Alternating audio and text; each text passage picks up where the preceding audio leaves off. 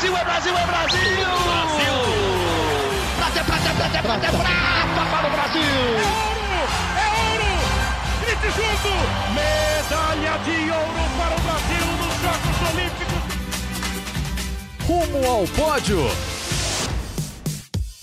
Saudações olímpicas! Este é o Rumo ao Pódio, podcast de esportes olímpicos da Globo. Eu sou Marcel Merguizo e estou aqui nos estúdios da TV Globo em São Paulo, hoje, terça-feira, dia 7 de março de 2023, quando faltam exatamente 506 dias para os Jogos Olímpicos de Paris em 2024 e faltam 226 dias para o início dos Jogos Pan-Americanos de Santiago, no Chile.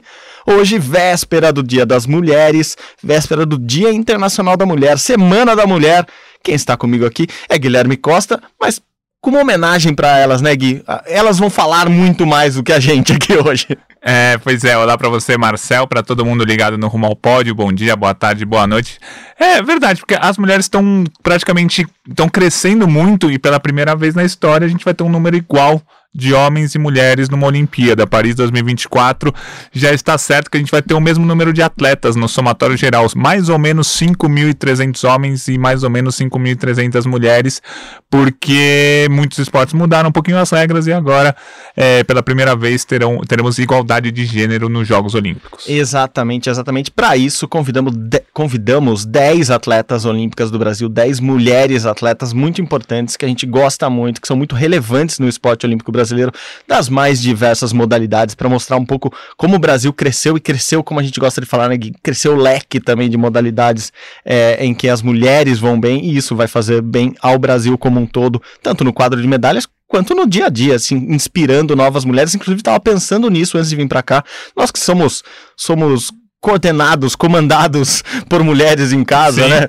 temos as nossas esposas, que são ótimas profissionais, temos nossas filhas, nós Sim. dois somos pais de meninas. É, lá em casa, vovó Neuza, a mãe Neuzinha também mandam e desmandam. Então, a, a, gente vive cercado e inspirado por mulheres, mas eu vim pensando o quanto essas mulheres, essas atletas, inspiram novas gerações, porque justamente por isso, por diversas modalidades, modalidades de luta, modalidades que mulheres às vezes nem acesso tinham, e elas estão lá brilhando, conquistando o mundo mundo. Então, é, foi muito legal convidar as 10 para participarem aqui do podcast. A gente vai começar a ouvi-las a partir de agora e vai fazer alguns comentários ali no meio. É, eu gosto muito de uma personagem da La Casa de Papel, sim, a, sim. a, Nairobi, que, que sim, tem a clássica frase o matriarcado. Que empiece el matriarcado. Então vamos começar o matriarcado aqui no Rumo ao Pódio hoje como a bicampeã olímpica. Não é pouca coisa não. Kaina Kunze da Vela, duas medalhas de ouro em Jogos Olímpicos. É com ela que a gente começa aqui o nosso podcast de hoje. Feliz Dia Internacional para todas essas mulheres maravilhosas do nosso Brasil, enfim, do mundo. Acho que não só hoje é nosso dia, eu, eu vejo que é uma luta diária de todas nós para chegar lá. E eu amo ser mulher, eu amo ser atleta mulher hoje em dia, e eu vejo que muitas mulheres desse Brasil me inspiram diariamente a chegar lá. Isso é muito bacana, assim, porque uma vai ajudando a outra e essa força é contínua entre todas nós.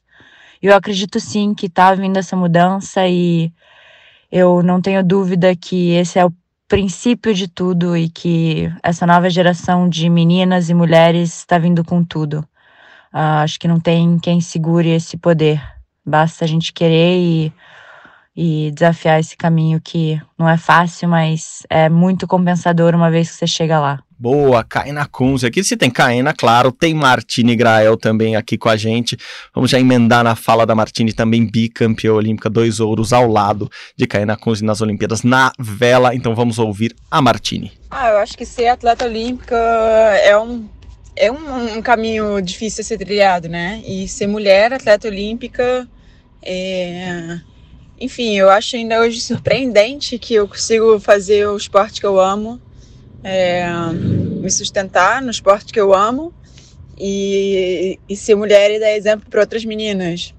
É, eu acredito muito na representatividade e teve várias mulheres que estiveram lá para me representar, que eu, que eu admirei e hoje me tornei uma atleta e um exemplo, enfim, para passar para as próximas gerações. E eu acho que talvez se não fosse pelo esforço do governo, para trazer as bolsas e tal, teria sido um caminho muito mais difícil. Né? Eu acho que cada vez está mais acessível você conseguir ter um resultado, conseguir algum apoio, mas sempre do governo, né? As empresas ainda não valorizam tanto assim o esporte, né? Tem, valorizam mais a mídia do que o esporte. Mas é isso. É, eu sou contente no que eu faço e, e enfim, contente de ser brasileira no esporte que eu faço. Muito legal, né, Gui? Porque a gente, a gente fala bastante de Caína e Martini aqui. Não é porque é um dia especial de Dia das Mulheres, um podcast, um episódio especial, elas na verdade dominam aqui. A Sim. gente vem falando muito mais de mulher do que de homem aqui no esporte olímpico brasileiro atualmente, mas a gente vem falando da, da, da Martini e da Caena desde lá dos Jogos de Tóquio. A gente escreveu uma reportagem junto de quanto elas são diferentes uhum. e ao mesmo tempo elas se completam. Acho que as falas dela, delas duas vão, vão muito nessa linha, né? Assim, são falas diferentes, com aspectos diferentes, mas falam muito disso. Representatividade, apoio. Quanto, imagina o quanto é difícil ser atleta olímpico, ser atleta no Brasil, ser atleta olímpico, ser atleta olímpico e mulher, quer dizer, ter todo, uhum. Eh, todas as outras coisas que, que envolvem a vida delas ali, as dificuldades, e, e elas são bicampeãs olímpicas. Elas podem assim, entrar para elas já estão na história do esporte olímpico brasileiro, mas elas podem entrar num nível absurdo de serem as primeiras tricampeãs olímpicas da história do Brasil e é dessas duas mulheres que a gente está falando, né? É, e elas podem também ser as primeiras tricampeãs olímpicas é, da vela em qualquer, seja homem, seja mulher, nas duplas, de duplas só, elas, elas têm, são bicampeãs, outras duplas são bicampeãs, elas podem ser tricampeãs, seriam as, a primeira dupla da história. E um, uma coisa interessante é que a classe delas, que é a 49 é, a, a prova feminina, a classe feminina estreou em 2016. Então elas venceram as duas Olimpíadas femininas que a gente teve. Até 2012 essa classe era mista. É, só que não era obrigatoriamente mista, era mista que as mulheres podiam competir, mas aí você olha a lista de todas as duplas, só tinha homem. e aí em 2016 eles dividiram a classe em masculino e feminino, e aí desde então a Martina e a Caena dominam tudo, é, foram bicampeãs olímpicas, estão a caminho de tentar o tricampeonato, então, e, e a vela que é um esporte que o, Brasil ganhou sempre muitas medalhas lá, desde 1968, mas a primeira medalha feminina foi só em 2008, com a Isabel Swan e a Fernanda Oliveira. Depois vieram essas duas da Martini e Caena. Então, bem legal ouvi-la. Sempre muito bom ouvi-la, a Martini e a Caena. Muito bom, muito bom. Vamos para. Não é uma dupla inteira formada, é só metade da dupla. Uhum. Culpa, culpa desse produtor. É, está aqui hoje a Duda Lisboa, do vôlei de praia, campeã mundial ano passado. A expectativa enorme de ela com a Ana Patrícia serem é, campeãs olímpicas ou medalhistas medalhistas olímpicas agora em Paris. Daqui a pouco faltam só 500 dias. A gente uhum. viu na contagem regressiva 506, porque o próximo programa, o próximo episódio de Rumo ao Pódio já é com 500 dias para Paris. E a Duda Lisboa também mandou o recado dela aqui pra gente. Ser mulher, ser atleta olímpica no Brasil é especial. É. As mulheres têm uma força incrível. A gente sempre está correndo atrás dos nossos objetivos, lutando. E a gente está ganhando cada vez mais espaço na sociedade, pela igualdade, né? E a gente vai correr muito atrás disso para melhorar. E eu sou muito feliz de ter mulheres ao meu lado que sempre estão me ajudando também. Duda Lisboa, filha de Cida Lisboa, uma precursora também no voleibol de praia no Brasil, que foi técnica dela por um bom tempo, comanda outra dupla atualmente. É, mas é isso também, é o exemplo de casa, de uma mãe lutadora que criou a família toda ali é, no Sergipe e conseguiu fazer da filha uma campeã mundial, é, campeã em várias categorias do, do, do, vôlei de praia. Hoje, com a Ana Patrícia, como eu disse, uma das favoritas a, a, ao pódio no, no ano que vem nas Olimpíadas de Paris, e o vôlei de praia que é muito relevante na história feminina do esporte brasileiro, né? É, a primeira medalha da história do Brasil em Jogos Olímpicos das mulheres foi em 1996, o vôlei de praia, e aí foi aquela cena histórica, né? Ouro para Jaqueline e Sandra, prata para Mônica e Adriana. Então a primeira medalha já foi uma dobradinha, ouro e prata, fazendo a final. Foi algo realmente espetacular. Para a gente ter uma noção de, de tempo, né? A primeira medalha do Brasil na história foi em 1920 no tiro esportivo e a primeira medalha feminina do Brasil em 1996, ou seja, 66 anos depois. Então o Brasil esperou 66 anos desde a primeira medalha, da primeira participação olímpica para conquistar a primeira medalha feminina mas desde então os resultados femininos só cresceram e a gente está até fazendo projeções para o ano que vem. É, que é o que tudo indica, a gente vai ter mais medalhas com mulheres do que homens nos Jogos de Paris 2024 para o Brasil. Só trazendo para os Jogos de Tóquio, foi muito perto, esteve muito perto. Sim. Primeiro de ter mais mulheres do que homens pela primeira vez na história, não foi, né? Teve um pouquinho a mais Uhum. de homens dessa vez. É, nas nossas projeções também havia ali um equilíbrio, assim, havia uma tendência de que tivesse o mesmo número muito próximo. No final, os homens ainda classificaram um pouquinho mais. É, e também tinha essa possibilidade das mulheres já em Tóquio ganharem mais, mas ficou ali na trave também. Três ouros e nove medalhas de 21, né? De, Isso. então, assim, foi no quase, mas esse quase parece que pode virar, virar a, a- a faixinha agora, né? É, muito, muito possivelmente. Se a gente pegar os campeonatos mundiais do ano passado, 2022, o Brasil ganhou sete ouros, né? Somando todas as modalidades olímpicas. Cinco foram das mulheres, né? Mari Rafaela no judô, Rebeca na ginástica, Raíssa no skate e a. Raíssa Duda e e a. Duda e Ana Patrícia, claro, no vôlei de praia. Foram esses cinco ouros femininos do ano passado. O masculino levou dois ouros. O Alisson dos 400 com barreira e o, o no surf, o Filipinho.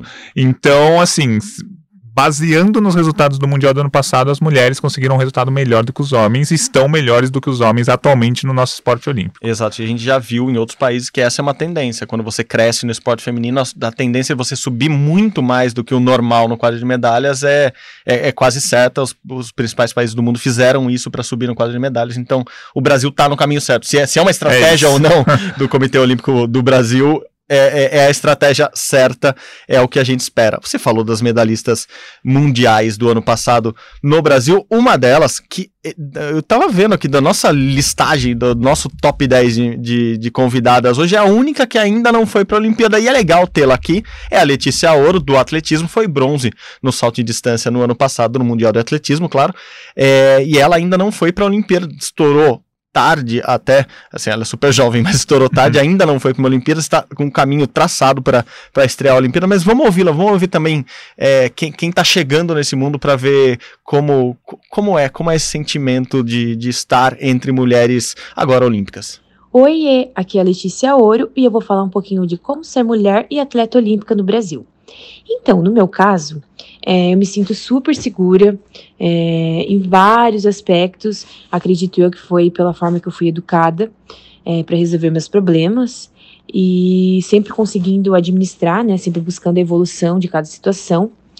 E eu sempre tive meu porto seguro, que é minha família, que eles são a minha vida. E com certeza isso me faz crescer, né, bem mais forte, determinada e ousada para conquistar, né, o meu espaço como mulher e como atleta. Mas, infelizmente, eu percebo que muitas mulheres ainda são sim discriminadas e precisamos evoluir muito nessa questão de respeito. Porque, afinal, né, tudo começa com ele e termina quando não tem mais respeito, quando não existe mais.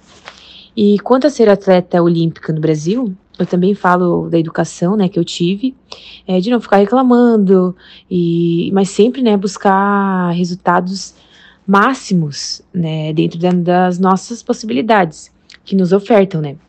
E, e também eu não posso ficar estática, né, e sempre buscando a melhoria, a possibilidade, né, de melhoria. E no meu esporte, é, ele precisa ser muito divulgado. O atletismo precisa ser muito divulgado, porque para criar né, aquela cultura que, que o nosso país tem com o futebol, com o vôlei, que os brasileiros sabem, entendem das regras, que vibram, que vão nos estádios, e com certeza isso daria muito mais visibilidade pro, pro atletismo. E é isso, tchau!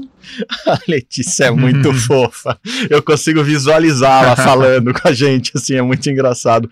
Ela é fofíssima mesmo. Ela, ela é assim, esse áudio que vocês escutaram, essa, esse, essa voz dela é assim no, no, no dia a dia, seja como for. E ela, a Letícia, assim como a Duda, que a gente falou no, no, no, no áudio anterior, vocês ouviram, ela tem uma ligação muito forte com a, com a mãe, né? Que é a Luciane, mãe da, da Letícia, viaja com ela para tudo quanto é lugar, cuida dela, cuida da alimentação dela, é meio que psicóloga dela, assim. É, claro que muitas vezes no improviso é quem cuida da carreira dela. E o que eu achei interessante, Gui, é que ela tá num esporte o mais nobre, provavelmente, do, do, do, do, do olimpismo. E ela fala que o esporte dela tem que ser divulgado, né? Que o atletismo tem que ser divulgado. E, e é curioso isso, como, como o esporte, às vezes, como o mundo, às vezes, afasta as mulheres do esporte, nesse sentido, né? Por várias barreiras que elas enfrentam ali antes de chegar em qualquer profissão, e o esporte é uma profissão para muitas delas, é, isso desestimula as mulheres a participarem, mesmo de atletismo, que é uma coisa mais básica. Assim, a gente falou de vela, vôlei de praia, Uhum. vários esportes. O atletismo, que é um esporte básico, que a gente fala é correr, é ter um tênis, é ter um- uma pista, e mesmo assim ela fala que precisa de apoio, né? É engraçado. É, é, é super curioso. E ela vem da, da, de uma prova, né, o salto de distância, que foi a Malrim Maggi conquistou um ouro nas Olimpíadas de Pequim em 2008. Foi a primeira mulher entre todas as modalidades em esportes individuais a conquistar um ouro para o Brasil, só em 2008. Uhum. Refazendo aquela, aquele nosso processo histórico, a primeira medalha individual do Brasil no masculino foi em 1920. Primeira medalha de ouro individual no feminino em 2008, é, 88 anos depois. Muito tempo. É, é muita coisa, e é exata, no salto em distância, exatamente na prova da Letícia. E aqui a gente, ao invés de exaltar uma prova, o salto em distância, poder fazer essa prova virar uma prova típica aqui no Brasil, não sei o quê, é isso que a Letícia falou. Tem pouquíssimo, pouquíssima divulgação, pouquíssimo envolvimento das pessoas numa prova tão especial para o Brasil. A, a prova do primeiro ouro da história do esporte olímpico feminino do Brasil individual, com a Malra em 2008. num, num esporte que mandou atletas há, há muito tempo Sim. já manda atletas para a Olimpíada, as primeiras brasileiras é, que foram para a Olimpíadas também estavam no atletismo, então é um esporte tradicional que tradicionalmente também ganha, né? Foi no, no salto triplo, não no salto de distância, Uhum. mas o Brasil tem uma quantidade enorme de medalhas no masculino, depois veio a Malrin, é, e mesmo assim a gente não consegue estimular a ter mais mulheres, né? A É. ter mais atletas. É, é- é realmente assim, só ouvindo elas mesmo que a É gente isso. às vezes reflete quanto o quanto é importante dar esse espaço, o quanto é importante debater, o quanto é importante ouvi-las para saber que caminho traçar. A gente está falando aqui de sucesso, de, de medalhistas, de o Brasil virar uma potência Uhum. em alguns esportes e as mulheres faz, serem parte desse processo. Mas é tudo uma grande dificuldade. Assim, a gente tá falando de casos isolados, como quase sempre no esporte brasileiro, né, Gui? É, falamos do atletismo, vamos mudar para um, um esporte. Falei em esportes nobres aqui. Domina a primeira semana de Olimpíada, a natação. A convidada de hoje é Giovana Diamante, que é uma jovem, mas uma dessas jovens já foi para a Olimpíada de Tóquio, mas acho que nesse ciclo começa a brilhar mais, né? Fez um Uhum. sul-americano muito bom, então é alguém legal também, alguém muito jovem, muito especial para ouvir. Fala, Gui. E os metais preciosos, né? A Letícia Ouro, agora é a Giovana Diamante vai falar com a gente. Se eu falar que eu escrevi o roteiro nessa ordem por causa disso, você acredita? Foi mesmo? Claro que ah, não, tá. né? Achei que eu tinha cortado a seu, essa sua ligação. não, não sou tão certo. inteligente assim que é isso. Boa. Mas é maravilhoso. Vamos do ouro para o diamante agora com a Gigi Giovana. Fala aí. Ser mulher e ser atleta olímpica no Brasil, para mim, é motivo de muito orgulho. A gente sabe o quanto é difícil para mulheres chegarem em locais de reconhecimento, e a Olimpíada é um local de reconhecimento no esporte, então eu fico muito orgulhosa e muito honrada em poder representar as mulheres do nosso país é, em um evento tão importante como as Olimpíadas. Espero muito que em Paris a gente iguale o número de inscritos homens com inscritas mulheres. É, vai ser um motivo de muita felicidade a gente poder alcançar né, esse feito. E espero também poder representar as mulheres, principalmente as mulheres brasileiras, muito bem nos próximos jogos. Boa, Gigi, boa, Gigi. Estávamos falando aqui sobre diamante. Não, não estávamos falando. Diamante não é um, não é um assunto que o Rumal pode trará. Nesta semana, pelo menos, estamos esperando todas as investigações correrem por aí para a gente voltar ao assunto. É, é, legal falar, a natação leva muita mulher sempre no, no, no para as Olimpíadas, em Jogos Pan-Americanos. Esse ano ano de Jogos Pan-Americanos no Chile, lá, outubro, novembro. Eu espero de verdade que. Eu tava falando isso com, com, com a Giovana, a gente teve junto no, no evento do COB, aqui no lançamento do Parque Vila Lobos, no, que vai virar Parque Vila Olímpica, é, dela se tornar, e daí é aquela comparação que a gente sempre faz, a gente vai fazendo PAN, mas já tô avisando que a gente tá errado. Ah, virar a Tiago Pereira do. do não é isso, é. Não é, é, assim, aprendemos que não fazemos isso. A Marta não é o, o Pelé de saias, o. sei lá quem não é o. A, a Fabizinha não é o Serginho de saias. A, a Shelly, a jamaicana, a super campeã, é, não, não, é o Bolt, é o Bolt de saias. É. Primeiro que a maioria delas normalmente não usa saia para competir. então já é um erro erro visual. E não é isso. A Fabizinha, a Fabizinha é a melhor líbero de todos os tempos, não sei o quê. E o Serginho é o melhor líbero de todos os tempos entre os homens. É a Fabizinha isso. entre as mulheres, a Mata entre as mulheres é a melhor futebol. Pelé foi entre os homens. A Giovana pode conquistar muita coisa na- no, no Pan-Americano. O Pan sempre dá essa possibilidade de conquistar várias medalhas. Ela me disse que está treinando para todas essas, essas provas, quer co- estar em todos os revezamentos. Então, eu também quis trazer um pouco da Giovana para falar um pouco dessa nova geração que, que vem aí assim querendo ganhar, querendo querendo se empoderar ou se apoderar do, de medalhas, de pódios e de relevância assim mesmo. É muito legal ouvi-la aqui. Diga, Gui, você ia falar alguma coisa. Não, não, é, a primeira participação da história do Brasil em Olimpíadas foi, é, feminina, foi da natação. Isso. A Maria Lenk em 1932. E a Maria Lenk é um, é um caso bem específico, porque ela foi em 32, não foi, semifi é, não foi nem não foi pra final, né? Foi semifinalista, depois 36. Ela estaria no auge na Olimpíada, na suposta Olimpíada de 1940. Ela era Uhum. recordista mundial dos 200 metros peito. Aliás, ela foi uma das inventoras do, do nado peito, assim, é uma história bem bonita dela. Ela seria a recordista mundial durante a, a época da Olimpíada, mas em 1940 a gente não teve uma Olimpíada por, por conta da Segunda Guerra Mundial. Mas imagina. É, se ela fosse a primeira medalhista olímpica 56 anos antes do que a gente teve, é impressionante isso. E ela tinha condições disso, só que não teve Olimpíada naquele ano por conta da Segunda Guerra Mundial. Não, e a relevância da Maria Lenk historicamente é muito Sim. grande, tanto que o, O local, parque né? aquático, onde o COB hoje tem sua sede de treinamentos, tal, chama a Maria Lenk por causa disso também.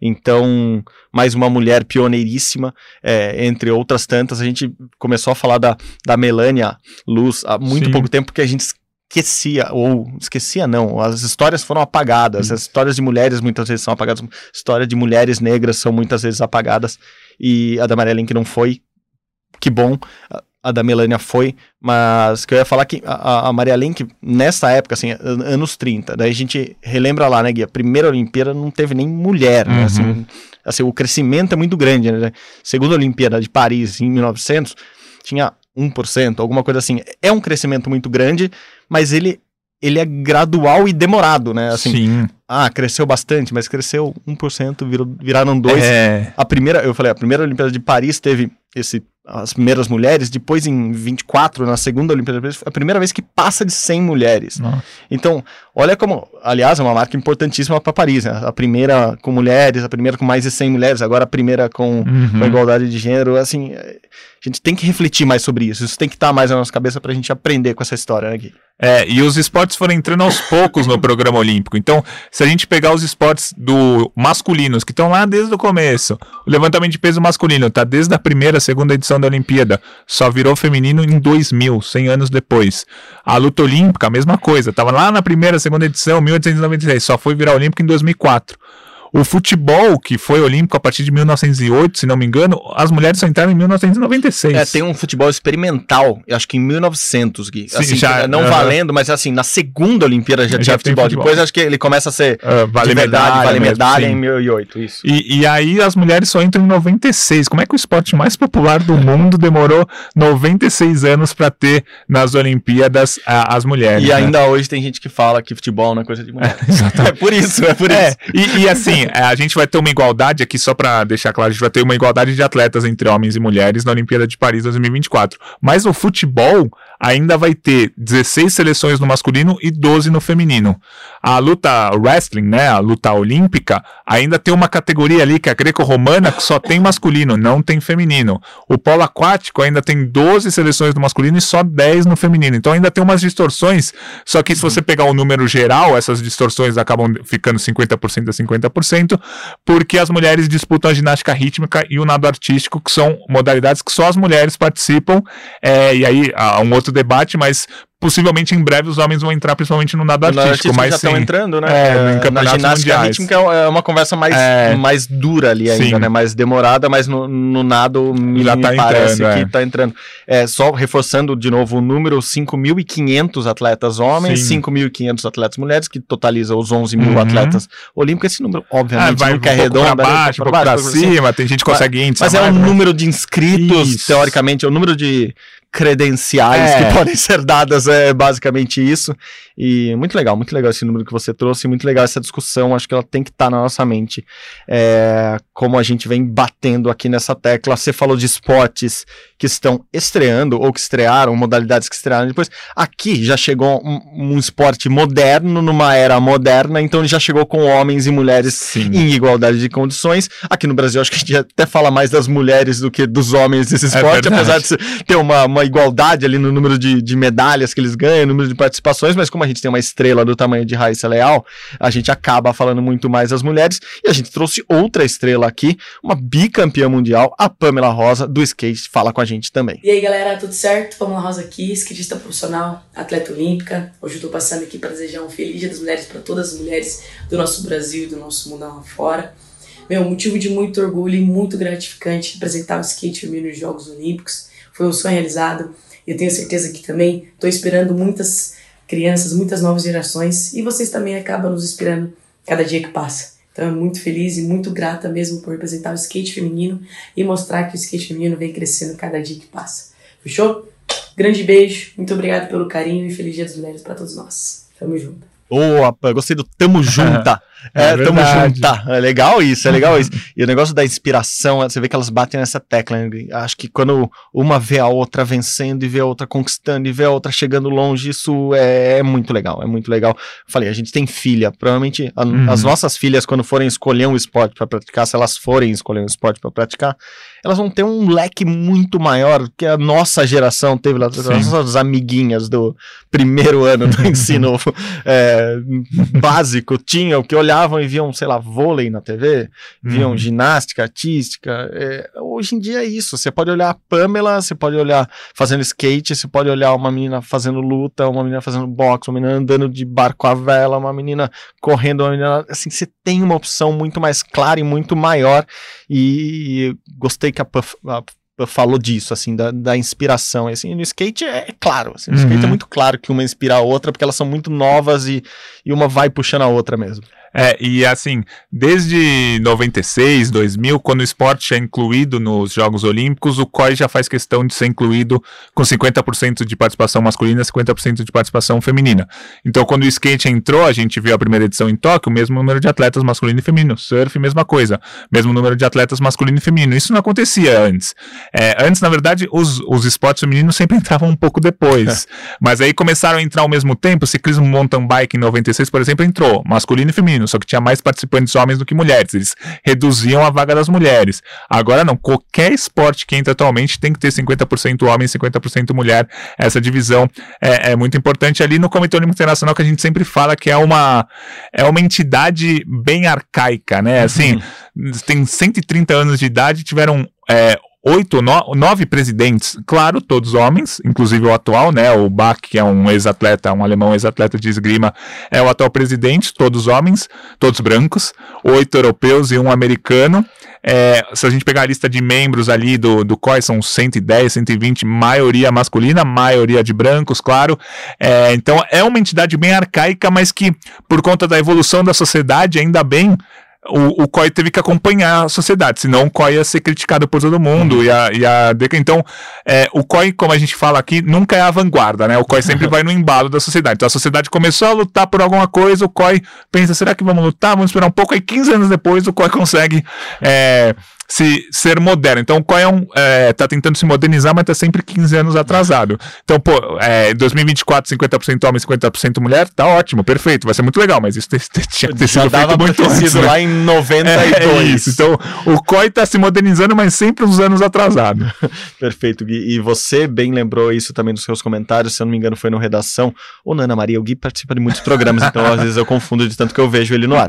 É, que enquanto as mulheres esportistas, atletas estão ali conseguindo se igualar, né? Em- pelo menos em números, a gente sabe que muitos esportes ainda a premiação não é Uhum. igual, é, as competições não são iguais. Eu vi a Renata hoje falando no Redação Sport TV sobre a, a diferença do Campeonato Brasileiro de Futebol Feminino para o Campeonato Brasileiro de Futebol Masculino, assim, é, em relação à arbitragem, em relação ao Uhum. VAR, em relação ao investimento, em relação a estádio, tudo, assim, é o, o Campeonato Brasileiro Feminino da primeira divisão não consegue se igualar nem à Série C do Campeonato Masculino. Então tem toda essa estrutura em volta que ainda é muito deficitária, mas as atletas já estão começando a brigar assim de igual para igual, claro, ali na base da porrada, na base da, uhum. da luta mesmo delas, mas na parte dos dirigentes isso é muito desigual ainda, né, Gui? É, não, com certeza. Tanto que a gente tem os presidentes das confederações brasileiras aqui, né? São 35 esportes olímpicos que tem confederação, 33 dessas confederações são presididas por homens, só duas por mulheres, a ginástica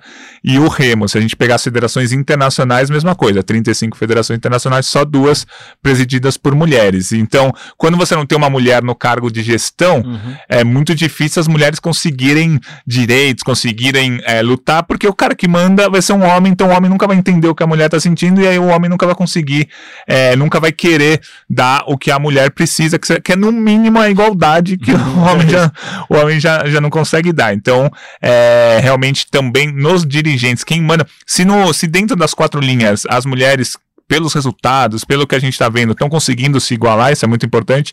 É, nos dirigentes, os homens ainda não deixaram elas entrarem para realmente mandarem no esporte. Perfeito, perfeito, Gui. Bom, vamos passando aqui. Falo de luta, falo de briga, falo de. Elas não brigam, elas lutam, elas jogam, etc. Vamos falar um pouco da Laís Nunes, ela que vai falar um pouco, na verdade, aqui, ela que é do wrestling, a famosa luta, que já foi luta olímpica, Sim. que alguns conhecem como luta greco-romana, tem diferenças ali.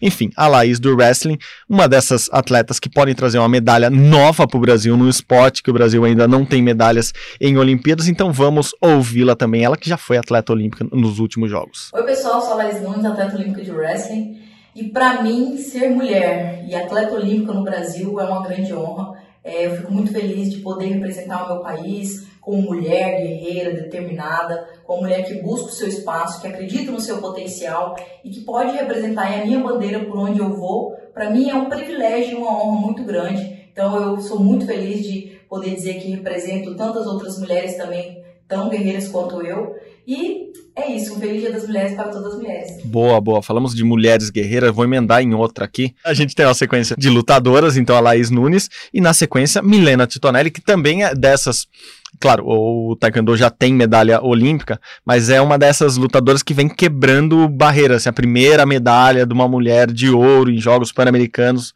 em Lima 2019 foi da Milena. Então, elas ainda estão quebrando muitos, assim, batendo muitos recordes. Várias vezes a gente fala isso, né? Que, ah, a primeira mulher a conseguir alguma coisa, primeira mulher.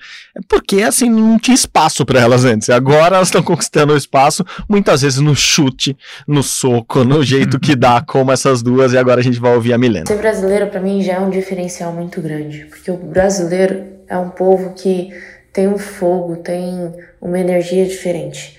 Ser mulher brasileira para mim é um motivo muito maior de orgulho, porque além da força de, de ser brasileira, eu tenho a força de ser mulher, que isso é incomparável.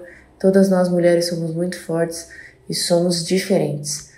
Então eu sou muito grata e muito orgulhosa de ser uma mulher brasileira e atleta. Muito bom ouvir a Milena é, falar sobre, sobre essa força, sobre esse fogo tal. Ela que tem tatuado, né, o símbolo dela, ela gosta de usar o, o leão, a leoa, na verdade, como com essa, essa pessoa é, que luta, que vai atrás, que briga. A Laís também, por uma coincidência, nós cacheados, sabemos, as duas também têm cabelos cacheados, tem, tem, eu e o Gui temos o cabelo um pouco menor, mas também cacheados, temos essa juba de leão aqui, e, e, elas têm, assim, esse negócio do, do empoderamento também nisso, assim, né, de mostrar essa personalidade, a Milena fala muito disso, eu falei, a tatuagem, ela traz muito isso para a vida dela, e eu acho que as mulheres, quando também fazem parte do esporte de luta, elas trazem um pouco mais ainda disso, né, porque obviamente tem muito preconceito ainda, obviamente elas devem ter ouvido muita gente em casa, fora de casa, falar, ah, você vai fazer isso, você vai fazer um, um esporte que você se machuca, blá, blá, blá, blá, blá. enfim, é, é a luta delas é muito grande, né? Gui? É, não, é impressionante, a Milena é um ótimo exemplo disso, ela fala muito bem. É, as redes sociais dela, principalmente ali no início da pandemia, eu lembro que ela estava fazendo, posso estar errado no termo, a transição do cabelo dela, deixando o cabelo cacheado, Sim. deixando o cabelo natural dela, ter orgulho disso, gostar disso, é, se, se amar do jeito que ela é ou do jeito Exato. que ela quer ser, e ela é, é assim, então foi, é, foi bem legal acompanhar. Eu lembro que foi, eu, eu acompanhava pelas redes sociais, ela postando, no começo ela falava, vai, não gostei, ou depois ela gostou, e hoje os cachos, os cachos o tempo inteiro, adoro então isso é muito legal na Milena e na Laís também, né? A Laís, a Laís também tem, é, curiosamente, é, o gênio que pensou esse roteiro pensou em tudo isso, claro. É, curiosamente, elas têm essas semelhanças ali, e acho que tem, quando, quando a gente fala de empoderamento feminino, e a gente tá falando totalmente fora do lugar de é fala isso, nosso aqui, eu acho que passa muito por isso também, porque elas são muitas vezes vistas ou até exploradas por beleza, pela, pela imagem Sim. que elas passam tal.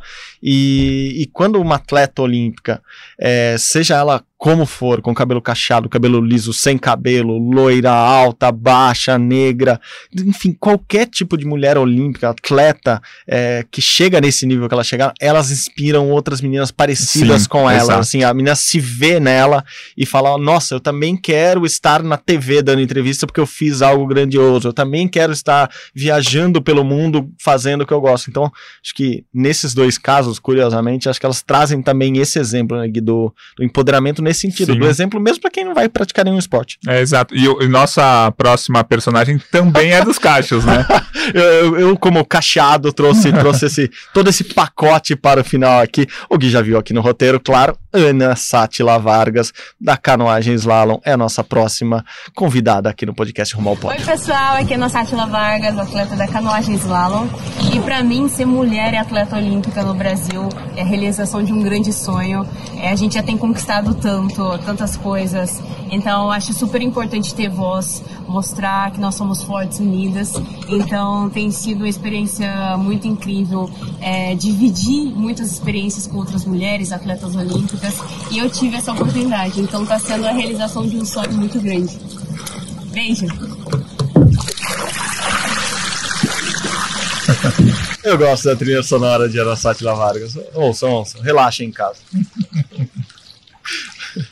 a gente pegou. A mulher também tem, tem tudo isso. A Duda, do vôlei de praia, tava indo pro treino em Uberlândia quando mandou o áudio pra gente. Ela chegou no treino, parou, mandou o áudio pra gente, tinha acabado de dirigir. Então tem isso também, tem que pegar o carro, ir lá dirigir, treinar, voltar e fazer tudo, tomar conta da vida. A Ana Sattler estava numa posição um pouquinho melhor, estava dentro d'água, é. assim, começando o treinamento dela, como vocês viram. Quem, quem lembra da canoagem slalom é naquelas corredeiras, né? Tem aqueles obstáculos para descer.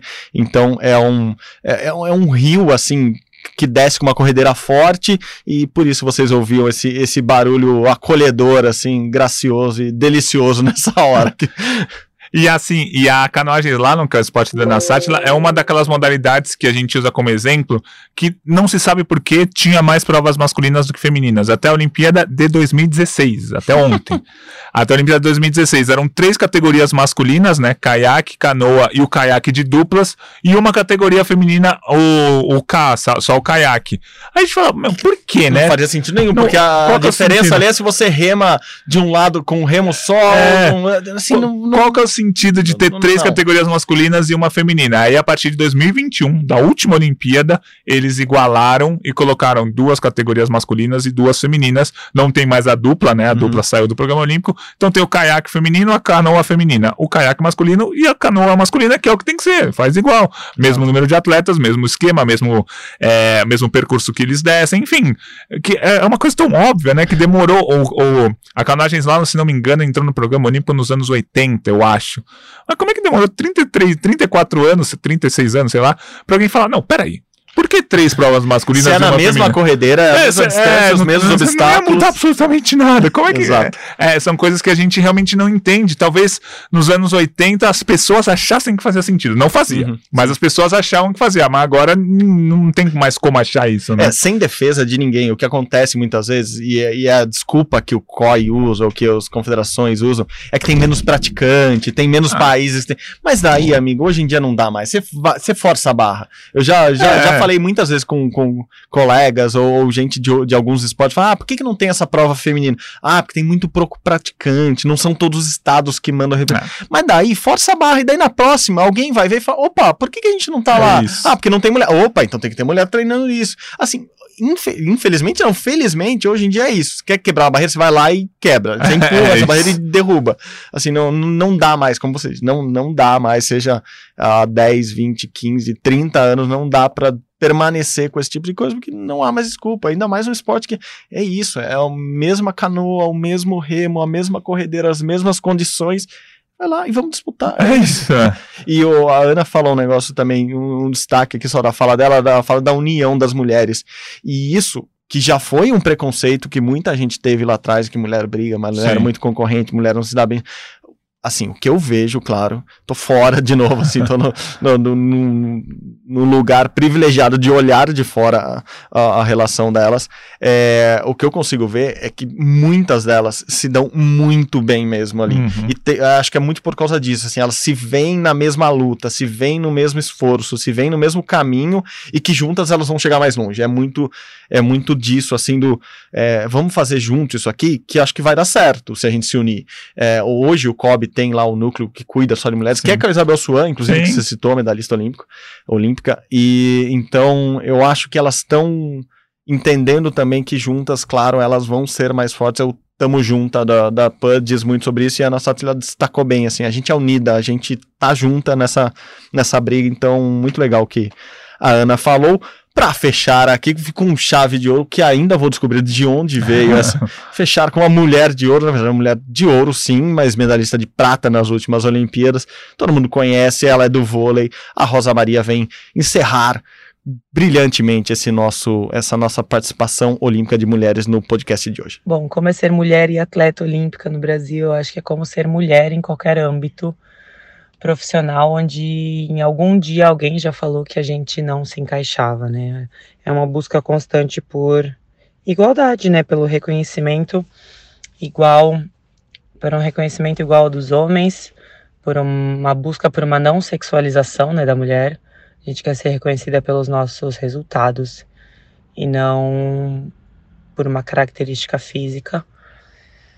É, e é isso, uma busca constante por respeito, um respeito à diversidade também. O Brasil, assim, um país tão, tão diverso, cheio de culturas diferentes, de características diferentes, e o esporte, ele tem que ser um ambiente democrático, ele tem que ser um ambiente onde todo mundo ali dentro se sinta com as, com as mesmas oportunidades, com os mesmos direitos e deveres, em busca de um, de um resultado, né? Então, a busca por esse respeito é constante, mas eu sou tenho muito orgulho de ter representado o Brasil numa Olimpíada, espero poder representar mais uma vez, é, mais algumas vezes, né, e mostrar o quanto a mulher brasileira é forte e guerreira, porque é isso que a gente é. Boa, belo resumo da Rosa. Acho que é por aí. É, Inclusive, bom saber que ela quer disputar mais de uma Olimpíada. Isso é sempre, bom. sempre gostamos desse, desse tipo de, de, de, de notícia aqui. É, é isso, acho que a Rosa resumiu muito bem. Assim, a Rosa, que é de um esporte que, que Brasil brilha, assim, e tem espaço e tem visibilidade, é, que é o vôlei, que veio depois mesmo do espaço conquistado pelos homens. A, a, Jaque Silva falava muito, fala muito disso, a Isabel falava muito disso, que elas lá nos anos 80 brigavam por esse espaço é, igualitário com os homens. Acho que a Jaque fala essa frase, né? A gente usava o mesmo patrocínio que, Uhum. que eles na camisa, mas o dinheiro ia só para os homens. Então, acho que tem muito disso, assim, vem de lá de trás, vem de muitos exemplos. Por isso que a união delas é importante, por isso que uma inspirar a outra é importante. E a Rosa tá num esporte desse, que veio depois de conquistas masculinas, mas totalmente conquistou o seu espaço é, e elas têm bons salários hoje, a- a- as principais atletas de seleção têm, têm uma, como ela disse, uma mídia muito grande e tiveram que lutar por muito tempo e a Rosa traz esse aspecto que a gente comentou, assim, pa- muito passando, assim, mas da sexualização das Sim, mulheres muito certeza. tempo no esporte, é, que hoje não cabe mais e o vôlei foi um dos grandes exemplos, acho que disso, e a Rosa traz muito bem isso. Ela que é uma mulher envolvida com moda, que envolvida com esses aspectos, que deve ter sofrido de alguma maneira é, isso por, por ter sido modelo quando, quando mais jovem, mas é bom que ela tenha consciência. Isso eu acho que dessas 10 Gui, a gente pode, eu pelo menos tiro como, como um, um ensinamento para mim, como elas falam bem, É. como elas têm consciência, como elas refletem bem sobre um assunto que é tão importante. Então, estou feliz de ter ouvido todas elas aqui, ter trazido, compartilhado, como elas mesmas, elas mesmas falaram, assim, de compartilhar esse conhecimento, essa, essa cultura é, é importante. O, acho que o Luiz Teixeira falou isso no encerramento do Globo Esporte de sábado, que a, a história do espaço conquistado é espaço ampliado, e é isso. Acho que Uhum. as mulheres estão fazendo é muito disso, assim, é um espaço que elas foram conquistando e agora é só ampliar, e que bom que a gente conseguiu ouvi-las aqui hoje. É, e por muito tempo as pessoas falavam: ah, é claro que o esporte masculino é, tem que ganhar mais dinheiro, eles são melhores que as mulheres. Coloca o Roger Federer para jogar contra a Serena, o Federer vai ganhar de 6-0, 6-0. A questão não é essa. A questão, assim, biologicamente, a gente sabe que o homem acaba sendo mais rápido, mais forte, enfim, isso não é uma, uma questão. A questão é assim: o título que o Roger Federer conquista em Wimbledon tem que ter o mesmo valor do título que a Serena Williams Perfeito. conquistou em Wimbledon. É, é, o masculino ou o feminino, mas tem que ter o mesmo valor. Eles, a partir de 2007, falando do tênis, passaram a ter a mesma premiação. Antes disso, o homem ganhava mais do que a mulher. O homem ganhava o torneio de Wimbledon e ganhava mais dinheiro do que a mulher que ganhou o torneio de Wimbledon. Isso era um absurdo. É, mesmo quando a gente fala de esportes como natação, é, atletismo, ah, ah o, o Zayn Bolt é tricampeão olímpico, não sei o que lá, tal, ele é o cara mais rápido do mundo e as jamaicanas nunca vão ser tão rápidas quanto ele. Claro, não vão ser tão rápidas, mas podem ser tão vitoriosas quanto. Sim. A, a Thompson tem dois ouros e a Fraser Price tem dois ouros. Quem vencer, se uma delas vencer agora em Tóquio, vai igualar o Bolt. E, elas têm que ter o mesmo valor que o Bolt tem. É, não é, o problema não é o Bolt ser mais rápido, o problema é o número de conquistas. Aí o, o Djokovic e o Nadal brigam para ser quem é o maior vencedor da história dos grandes slams, 22 dos grandes slams masculinos, né? É, no feminino, a Margaret Court tem 24 e a Serena tem 23. Então, assim, ou você coloca o sobrenome aí masculino, é. ou você não, não é o Djokovic o maior vencedor da história do tênis, entendeu? Exatamente. É a Margaret Court, que, que, é, que é uma mulher que, infelizmente, ela não é feminista, ela é, ela é homofóbica, dá diversas declarações assim, mas ela é a pessoa uhum, da história dos grandes slams que mais venceu. Se você falar só do masculino, aí a gente entra na briga Djokovic e Nadal, mas, pô, a, quem mais venceu não foi nem o Djokovic nem o Nadal. Eles pelo menos têm que passar a Serena agora que a gente respeita bem e, e, é pela, por todas as lutas Exato. importantes do mundo. Isso, Serena tá lá Serena Williams. E a gente, a, a gente não abriu, não falou aqui, mas é sempre importante falar e é, das atletas são mães, né? A Sim, Serena pô, é um exemplo exato. disso. A dupla agora de vôlei de praia que se juntou do Brasil, a Rebeca com a Agatha, as duas com filho, né? O filho da Rebeca um pouco mais, mais velho, da Agatha nasceu faz 4, 5 meses. É, o que é uma outra luta, uma outra importância. E uma diferença enorme uma, na, nossa, carreira de, de mulher atleta. E, Érica Senna agora acabou isso, de voltar. É verdade, exato. Assim, da marcha atlética. Da marcha atlética também, esperança de medalha do Brasil em qualquer competição que ela for, acabou de voltar depois de ter filho, depois de ficar todo o, o, processo de amamentação, de cuidado, assim, não é ter filho e voltar, assim, não é só isso. Às vezes dá para voltar, às vezes não dá para é voltar, é às vezes o processo é mais longo. Cada um, cada uma tem um, uma, uma carreira diferente, um processo diferente de maternidade, um processo pessoal e assim, elas podem, se elas quiserem, elas podem. A gente sabe muito atleta que, que, que adia esse, esse sonho, muitas vezes, de ser mãe por causa do esporte, porque o esporte muitas e muitas vezes foi foi, foi preconceituoso com, com mulheres grávidas, mães, Sim. ou o que quer que seja ali.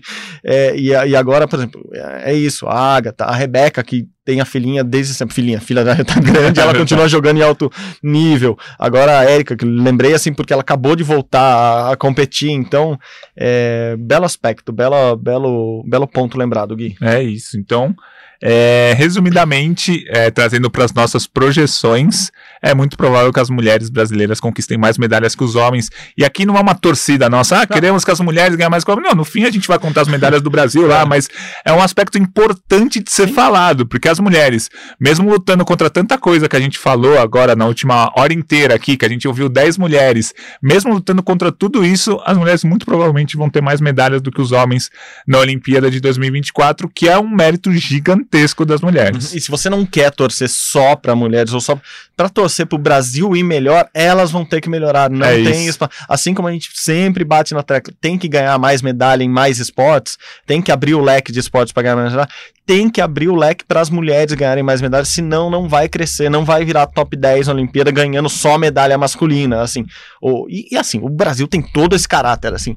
A, a, gente é esse povo, é esse país muito por causa das mulheres e por causa da diversidade, por causa de tudo que engloba é, esse país tão diferente. A gente ouviu aqui sotaques diferentes, gente de, de, todas as classes, todos os níveis, todos os, os cantos do Brasil e, e, mostrando que é isso, é juntas que elas fazem um Brasil mais forte, um Brasil melhor. E se, se você quer torcer só pro Brasil, ah, não quero separar o gênero, blá blá, tá bom, torce só pro Brasil, as mulheres vão ter que ganhar mais, senão é. o Brasil não vai crescer no quadro de medalhas. Exa exatamente. Se a gente pegar Estados Unidos, China e Japão, que foram os três primeiros países colocados na Olimpíada de Tóquio, os três tiveram mais medalhas com mulheres do que com os homens. Bingo. E aí você pega aqueles, aqueles países que são mais machistas na cultura, na política, como Irã, Geórgia, Uzbequistão, Cazaquistão, todos esses países vão mal bem com os homens. Ganham três, quatro medalhas de ouro, não sei o que lá, mas não ganham medalha com as mulheres. E aí ficam lá atrás no quadro de medalhas. Então, se você quiser trazer isso só pro âmbito esportivo, ah, não quero, não quero saber de feminismo, não sei o que lá, no âmbito esportivo, pô, é. as mulheres têm que ganhar medalha pro Brasil subir no quadro. Como a gente quer saber de feminismo aqui, como é, a gente é a favor do matriarcado aqui, a gente fala das mulheres, elogia as mulheres e agradece, agradecemos Caena, Martini, Duda, Letícia, Giovana, Pamela, Laís, Milena, Ana, Rosa Maria, todas elas que fizeram, que ganham pelo Brasil e mais do que pelas medalhas, pelos pódios, por tudo, é por isso, assim, pela, pelas lições que elas trazem, pelo exemplo que elas dão. Então, acho que isso nos envolve com o esporte. Também o esporte não é só quatro linhas, a gente sempre fala isso aqui, porque é muito importante também tudo que, que, o que ele movimenta na sociedade e essas mulheres, com certeza, assim como as outras. A gente poderia ter ouvido 300 é mulheres olímpicas do Brasil aqui, só falando das do presente, sem falar das que fizeram essa história, construíram esse caminho caminho até aqui. Então, parabéns em nome dessas todas. Obrigado e parabéns. A gente sabe também que tem um monte de mulher que ouve a gente. Até pô, tinha que mandar um abraço pra Palominha. Paloma ah, é verdade, que sempre também, é escuta é a gente. Então tá aqui, ó, registrando. Antes que acabe, Paloma. Um beijão para você. Feliz. É ela, mãe de três Nossa. filhos, profissional exemplar, uma ótima jornalista, uma ótima produtora, vive com a gente aqui também na Globo e sempre tá escutando. ainda arruma tempo para escutar o Rumo ao Pódio. É então, essa é o Com limite de é tudo que ela consegue fazer na vida. Então, eu tenho certeza que ela chegou até aqui, tá recebendo esse grande abraço, grande beijo. E, também em homenagem a todas as mulheres que passaram por aqui, né, Gui? Uhum. A Denise, até semana passada, era a nossa editora principal aqui. A Helena, que hoje trabalha no COB, foi por muito tempo nossa parceira aqui a Giovana sempre tá aqui também. Giovana Pinheiro, Helena, Helena Rabelo. Rebelo, desculpa, Helena. Eu sempre é seu nome quando eu escrevo, mas quando eu falo, eu tô falando certo. Helena Rebelo, a Giovana Pinheiro estão sempre aqui com a gente. A Carol Oliveira já participou aqui. Enfim, tantas mulheres que participaram com a gente aqui. Infelizmente, somos nós dois é, que é abraçamos esse projeto. Mas somos, somos chefiados por mulheres, né? Por a Gabi mulheres, Lomba é nossa exatamente. coordenadora, digamos assim. A Lídia Gismondi é nossa coordenadora Também. digital do site. Chefiados por mulheres na TV Globo, em casa. Então a gente só está trabalhando aqui. Assim, não que elas estejam de folga, todas estão trabalhando também, mas estamos só sendo a, a pontinha do iceberg aqui nesse, nesse, nesse episódio muito legal de fazer. Gostei muito, Gui. Sim, sim, foi é uma terapia. Legal. Vou, eu voltei de férias hoje, é nem falei verdade. disso. É a terapia voltar aqui e semana que vem, pra gente não esquecer, episódio especial de 500 dias para os Jogos de Paris, Sim. a gente vai armar alguma coisa especial. Vai ser difícil superar isso aqui, porque tem é, bicampeã é olímpica, medalhista mundial, medalhista olímpica, nova geração, média geração, geração, enfim, tem de tudo aqui. Vai ser difícil superar esse episódio, mas a gente vai tentar alguma coisa legal. Exatamente. Porque vão faltar 500 dias para a Olimpíada de Paris e aqueles passos que a gente já tá que a gente vem falando, né? Lá vai a distância da Olimpíada de Tóquio para Paris, três anos. Se dividir em 10 passos, a gente já está indo para o sexto passo, já passou da metade. É, é, isso, falta um ano e tá menos de um ano e meio tá para os Jogos de Paris. Então, semana que vem a gente faz alguma coisa diferente. A gente, a gente pode trazer a, as projeções, assim, se afundar em projeções aqui, pode ser, né? Gosto de projeções. Vamos lá, quem não gostar de projeções nem precisa escutar o próximo episódio de 500 dias. Quem gosta já sabe que vem coisa boa por aí. É isso então, Gui, obrigado de novo pela parceria. Hein? Valeu, sempre um prazer estar ao seu lado aqui no Rumo ao Pod. Então é isso, beijo para todas as mulheres, muito obrigado, parabéns de novo para vocês, hoje e sempre, é isso mesmo, vocês são estão com a gente aqui sempre. Como vocês sabem, aqui no Rumo ao Pódio, eu e o Gui somos os produtores desta bagaça que hoje a edição está nas mãos de Pedro Suaide, a coordenação é de Cláudio Raba, a gerência de André Amaral. Você encontra nosso podcast lá na página do GE. Vai lá, ge.globo barra rumo ao pódio. Isso, rumo ao pódio tudo junto, ge.globo barra rumo ao pódio. Tem esse episódio se você quiser escutar de novo ou se perdeu algum pedaço. Tem os outros episódios, você pode escutar lá, como pode escutar também no Globoplay. Tem lá, procura por rumo ao pódio, tem todos os nossos episódios lá ou no seu agregador de podcasts preferidos. É isso, gente. Muito obrigado novamente pela companhia. Até semana que vem. Saudações olímpicas. Tchau, tchau.